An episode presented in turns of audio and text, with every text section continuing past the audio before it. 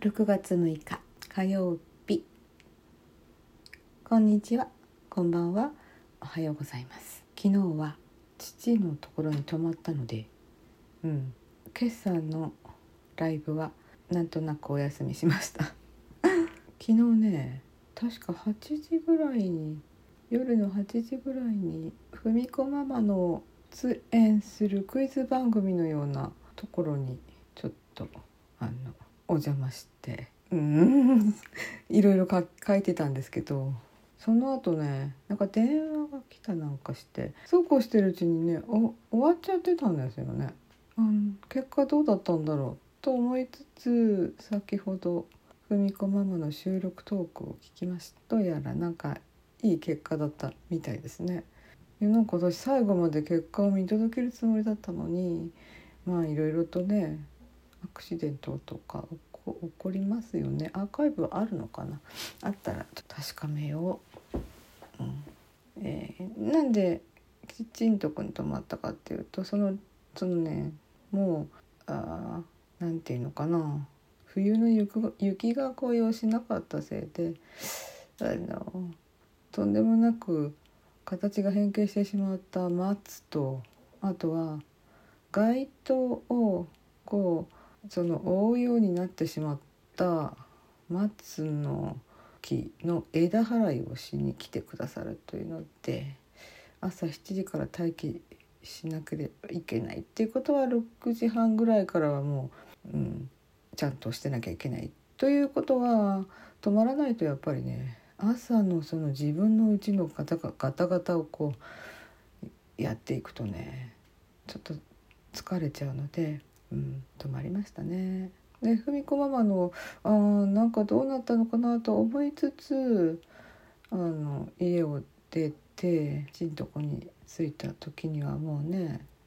ものすごく夜遅くなっていたんですがなんと星が綺麗でした本当に星が綺麗だった。雨上がりでねそしてさーっと晴れたっていう。うん素晴らしい夏の星空なのかな。あのカシオペア座がすごく低く見えたんですけど気のせいですかね。とても星が綺麗だった。本当に本当に綺麗でまるでプラネタリウムみたいだねって思いましたけど本末転倒ってこのことですわね。で、えー、まあ滞りなく木は切り倒されうん、なんかね寂しくなるかなと思ったらその木を切ったせいで他の花とかそういうのが目立つようになってまたそれはそれでなんか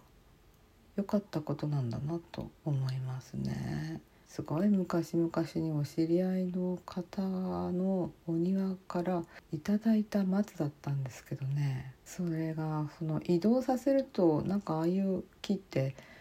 根付くか根付かないかっていうのは微妙なところらしくって当時なんだか心配したのを子供心に覚えているんだけどまあめでたく根付いて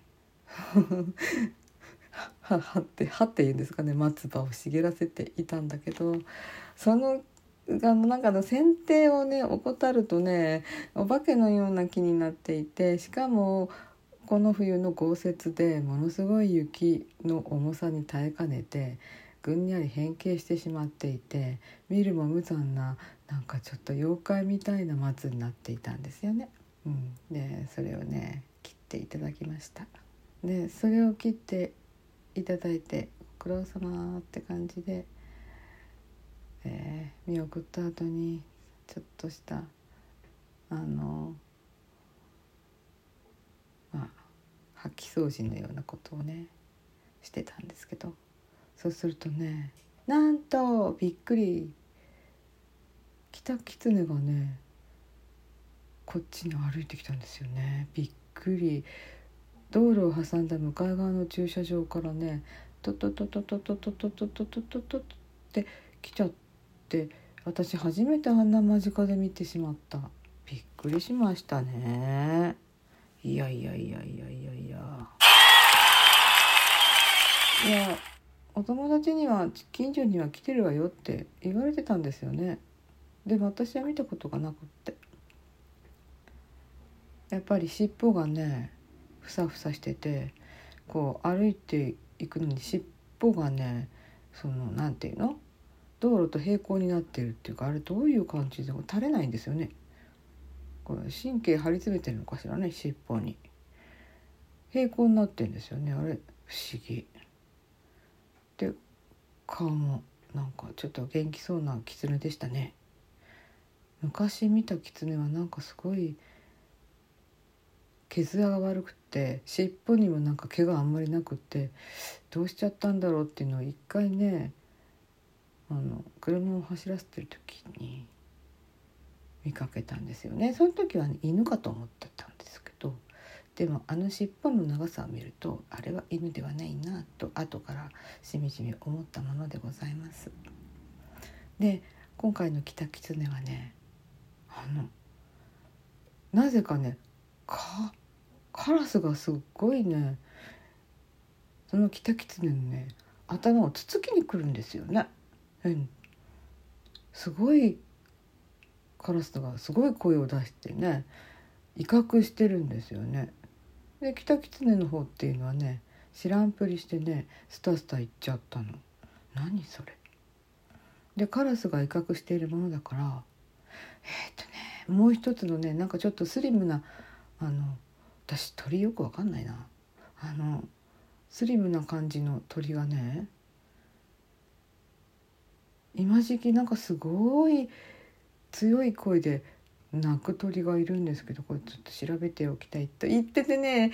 なんかいつも言ってこれ調べておきますとか言ってて調べてなかったりしているいるといううんなんか自分に問題あるなと思ったりするんですけど。というわけであの、うん、その鳥がねものすごいカラスに連動してねものすごい勢いで鳴くの。びっくりしましたね。ちょっと私意味がわからないでした。はい、